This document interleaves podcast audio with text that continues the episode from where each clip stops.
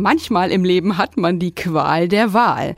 Das ist im Privaten nicht anders als im Beruflichen. Zum Beispiel stellen sich die Fragen angestellt oder selbstständig, gründen oder im vorhandenen Betrieb arbeiten. Und so kommt es dann, dass man sich anstatt für einen Global Player, also einen Riesen der jeweiligen Branche, für ein kleineres und unbekannteres Unternehmen entscheidet. Das hat zum Beispiel auch Dr. Guido Appenzeller so gemacht. Der Absolvent des KIT hat hier Physik studiert. Außerdem hat er Unternehmen wie Big Switch Networks und Voltage Security gegründet. Der Heidelberger arbeitet im Managing Board des Karlsruher Startups Abusix. Für Aufsehen sorgte Guido Appenzeller auch durch seinen Wechsel zu dem rund 30 Milliarden US-Dollar schweren Unternehmen VMware im vergangenen Jahr. Das Unternehmen mit Sitz in Palo Alto, Kalifornien, gilt als Marktführer im Bereich Virtualisierung und Cloud-Infrastruktur. Ein weiteres weltberühmtes Unternehmen stammt aus dem vielgerühmten Silicon Valley, der Suchmaschinenbetreiber Google. An dem Businessplan der einstigen Garage Garagenfirma hat Guido Appenzeller mitgeschrieben. Warum er nicht bei Google geblieben ist und was sowohl Karlsruhe als auch das Silicon Valley zu bieten haben, das hat Guido Appenzeller Radio-KIT-Reporterin Jennifer Watzecher im Interview erzählt. Wir sind heute bei Karlsruhe Meet Silicon Valley. Sie haben einen Vortrag über das Silicon Valley gehalten. Sie wohnen da sogar. Welche Gemeinsamkeiten gibt es jetzt zwischen Karlsruhe und dem Silicon Valley? Ich denke, es sind, es sind beides äh, gute Technologiestandorte. Ne? Hat in beiden Fällen gute Unis, also hier KIT drüben ähm, Stanford und Berkeley. Ich meine, es gibt eine Hightech-Industrie außenrum. Ne? Hier hat man ein bisschen Hightech-Industrie in Karlsruhe, ein bisschen weiter nördlich SAP. Und viele Parallelen. Und was müsste Karlsruhe noch machen, um wirklich dahin zu kommen? Ja, Silicon Valley ist inzwischen über viele Jahrzehnte von, äh, von Hightech gewachsen. Und es ist inzwischen auch dadurch, dass es äh, zumindest die, die bekannteste Hightech-Hochburg ist auf der Welt. Es ist so eine self-reinforcing Culture geworden. Also die, äh, dadurch, dass es eine hohe Dichte hat, kommen immer mehr Leute dorthin und äh, es, es, es polarisiert sich noch weiter.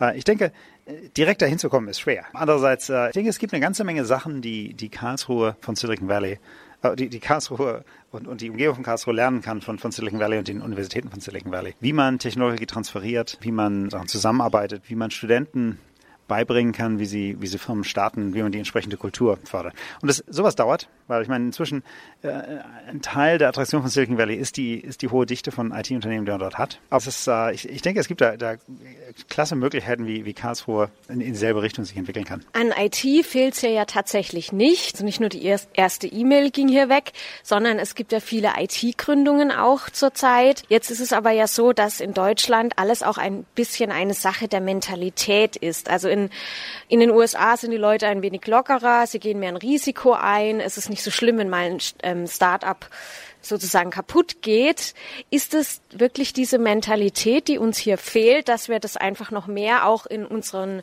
beruflichen Alltag, in unser Berufsleben integrieren, so ein Start-up oder halt die Akzeptanz eines Start-ups. Ich denke, das stimmt. Also, äh, ähm, Silicon Valley hat diese Kultur, dass äh, wenn man ein Startup gegründet hat und äh, der ein bisschen gewachsen ist und danach den Bach runtergeht, dann heißt das, man hat Erfahrung und ist noch attraktiver für, für weitere Startups. Und das ist ein, Venture Capitalist ist, wird einem eher Geld geben, wenn man schon mal einen nicht erfolgreichen Startup gemacht hat, als wenn man noch keinen gemacht hat. Also mehr die, die, die Failure hat kein Stigma, wie es das hier hat, sondern es, ist, uh, es gilt als Erfahrung. Ich denke, da, da ist, ein, ist ein Unterschied in der Mentalität. Ich meine, eine andere Sache, die ich immer wieder erstaunlich finde in Stanford, ist, wie Entrepreneure hier in Deutschland konzentrieren sich oft auf den deutschen Markt einfach mal oder einfach lokal mehr oder weniger auf, auf Landesebene einen Marktführer aufzubauen.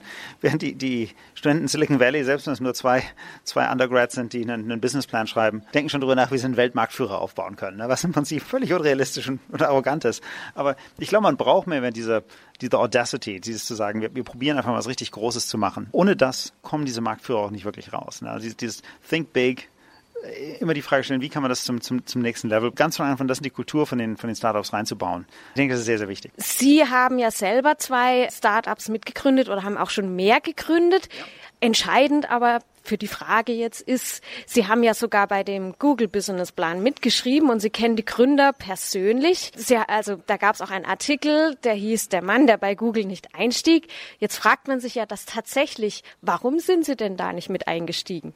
Äh, also erstmal, was ich, mein Beitrag zu Google war sehr klein. Ich habe ich hab denen geholfen, den Businessplan zu schreiben und äh, alles andere haben die, haben die äh, wirklich verdient Larry und Sergey den Credit. Die, damals war ich vielleicht zwei Jahre im PhD-Programm drin in Stanford.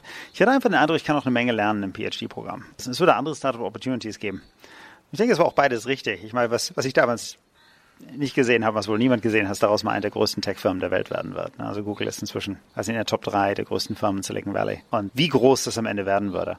Ich meine, in Silicon Valley, es gibt so viele Opportunities, dass im Prinzip fast jeder die Story hat über den großen Startup, den er verpasst hat. Ich denke, das gehört einfach mit dazu. Andererseits, es gibt immer neue Opportunities und äh, ich bin sehr happy über die, über die Firmen, die ich seitdem gegründet habe und die, die Outcomes die es dort gibt. Und bin auch super happy für Larry und Sergey, was die am Ende dahingestellt haben.